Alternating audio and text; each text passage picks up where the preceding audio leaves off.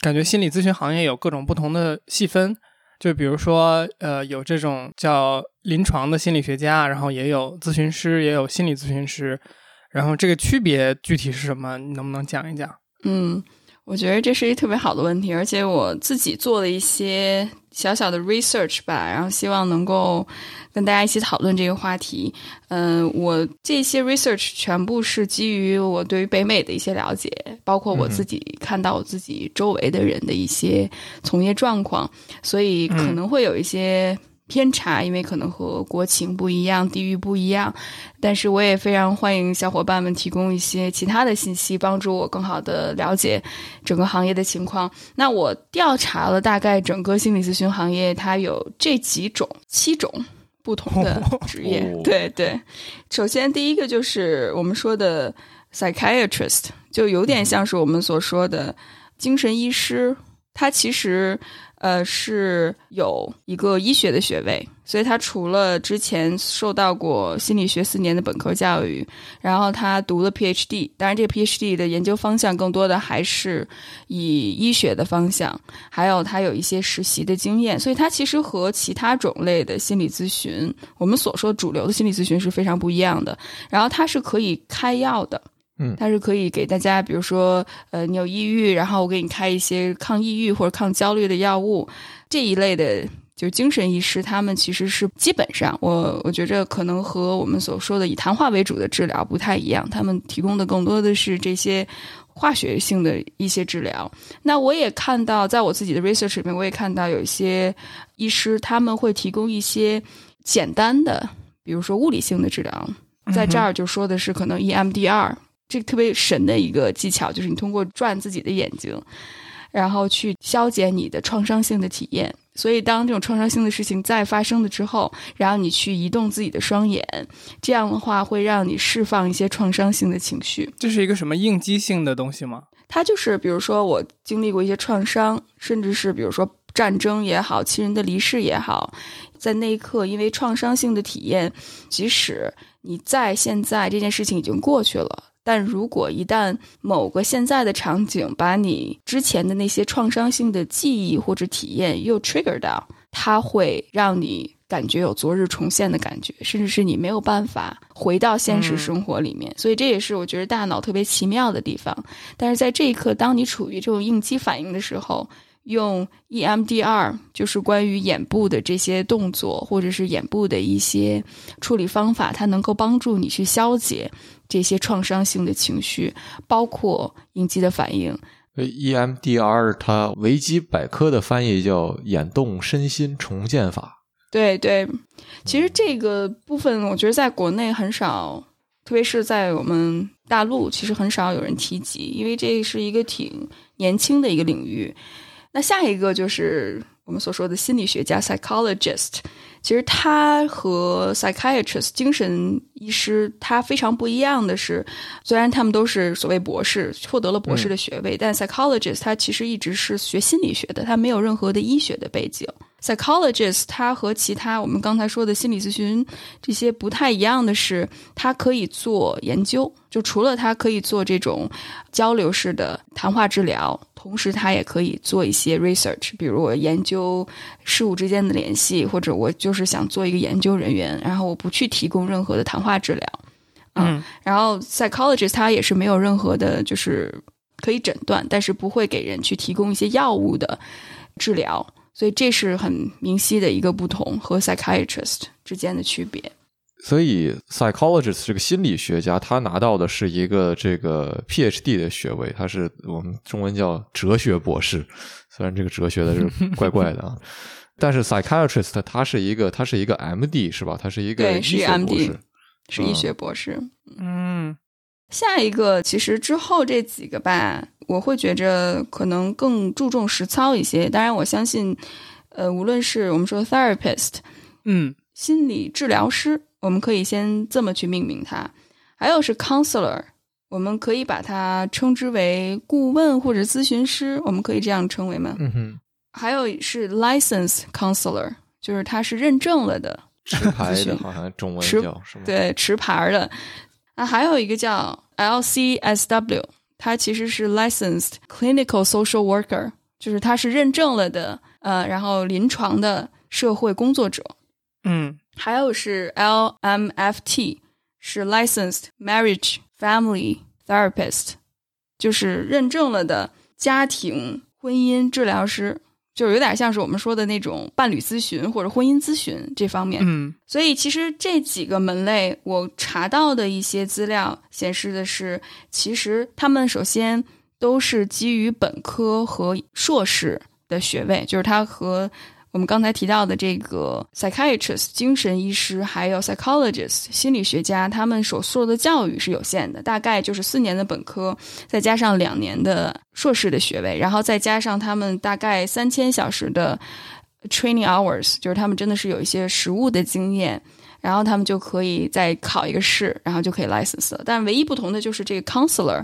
没有 license 的 counselor，他可能他就是上一些 training program 一些受训的课程，他就可以出来。这是我查的资料，可能会有不同哈。所以 therapist，我看到其实到最后这刚才提到的这几个部分。除了那个没有认证的 counselor 之外，他们的受训背景其实还是挺相似的，只不过他们的 specialty，他们的注重的某一些领域不一样。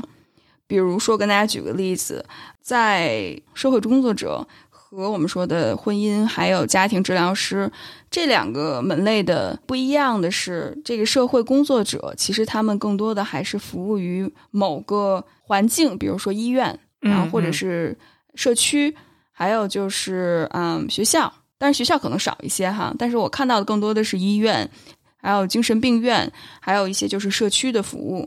那比如说婚姻和家庭治疗师，可能他会有自己独立的一个诊所，或者是可能他在一个机构里面担任这方面的婚姻提供婚姻的辅导，还有家庭的支持。所以可能他的 setting，他的整个工作环境是不一样的。因为我看了看社工的发展历史，它其实也是最早的一个项目，提供一些助人的帮助。而且我觉着助社工这个领域，可能在国内很多小伙伴大家都不太了解。大家说到这种心理咨询或者是助人的工作，想到的更多的是从心理学毕业的这些小伙伴。但其实社工也是把心理学和社会学相结合，提供非常务实的和实用的一些帮助。然后在北美，其实社工的历史还是挺长的。是的，我第一个想讨论的就是，因为刚才其实就像你说的，呃，很多词我们在中文都不太好找到合适的对应嘛。那其实这个就说明国内的划分，或者说国内的你可以找到的咨询的对象，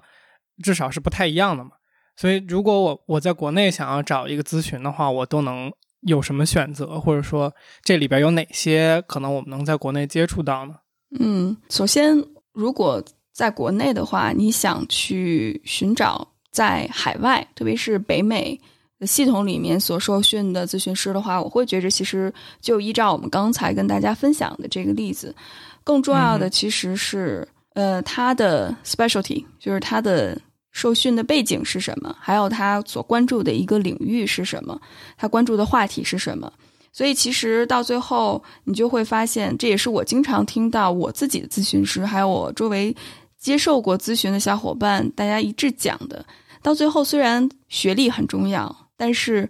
你的感受是不是对方对你的帮助有效，其实这才是最重要的。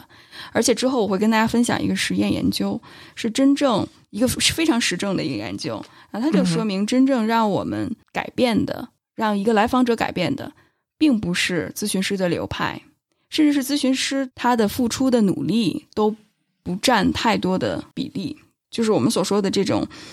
咨询师的流派也好，或者是他本身的一些能力也好，只占百分之十五，导致一个来访者的改变。然后我查到这个资料是当事人的改变的意愿，其实它占比重百分之三十。然后这种治疗关系，就是我是否能够跟来访者能够建立一个信任。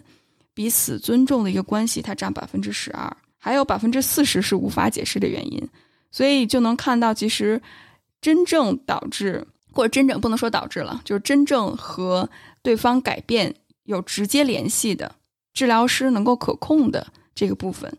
其实占比很少，反而是来访者他的改变的意愿，包括你是否能够和对方建立一个良好的关系，其实它占比达到百分之四十五。所以这个其实才是最重要的一个部分。嗯那之后我们可以聊这个话题。确实是很有意思。那它它不就产生了一个窘境吗？就是说，如果我现在心里特别成问题，然后我没有改变的意愿，就是像刚才我们说的，心理医生如果对我没有改变意愿的情况下，对我的影响是有限的，呃，嗯这不就变成了一个我没有办法帮助自身解决当下的问题的一个状况了？嗯，我觉着这是一个特别好的问题，Jack，你我非常感谢你问了这个问题，因为在咨询行业里面流传着一句话，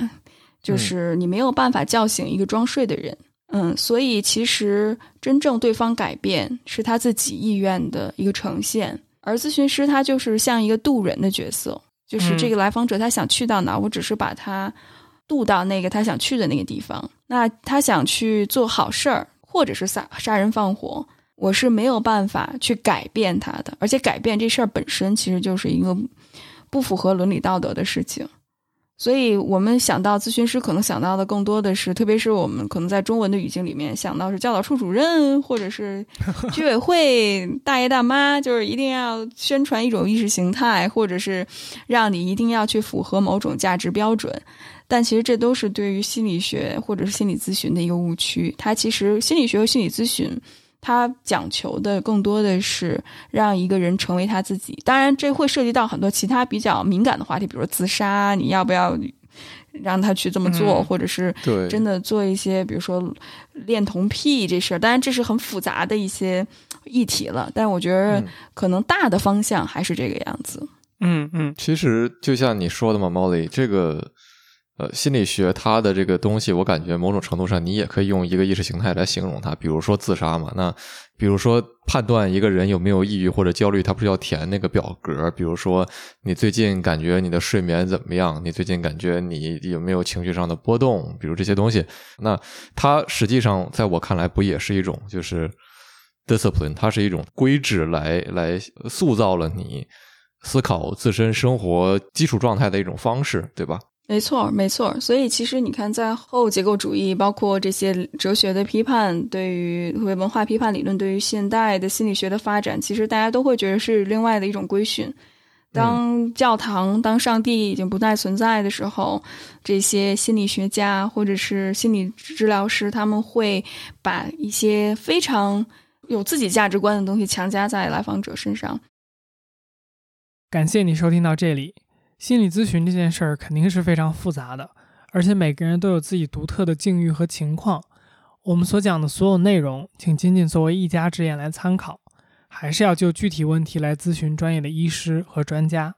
好了，做个预告，下周四的节目我们将会迎来一位非常有趣的大人物。他曾经因为用英语和日语模仿马保国而全网爆红，他的视频也一度是 B 站播放量第一。呃，B 站播放量第一这个事儿可确实不是什么小场面。而后他一直保持了高趣味性和质量的作品输出，爆款频出。他叫白浩，B 站 ID 是哥大白大哥。你很可能无意间就看过他的视频，毕竟他最火的视频在 B 站就是千万级的播放量。但是大部分人不知道的是，他还是哥伦比亚大学应用语言学的硕士。在下周的节目里，白浩和我们分享了对创作脍炙人口视频内容的看法和体验。以及语言学上的一些学科知识和经验。如果你对这个话题感兴趣的话，就关注一下我们吧。也可以关注我们同名的微博和 Twitter，以便看到更多内容以及节目更新的通知。下周四我们会准时更新，下周见。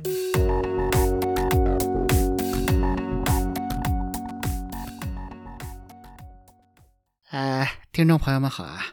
我是浑元形意太极门掌门人马宝啊，不开玩笑，我是白浩啊。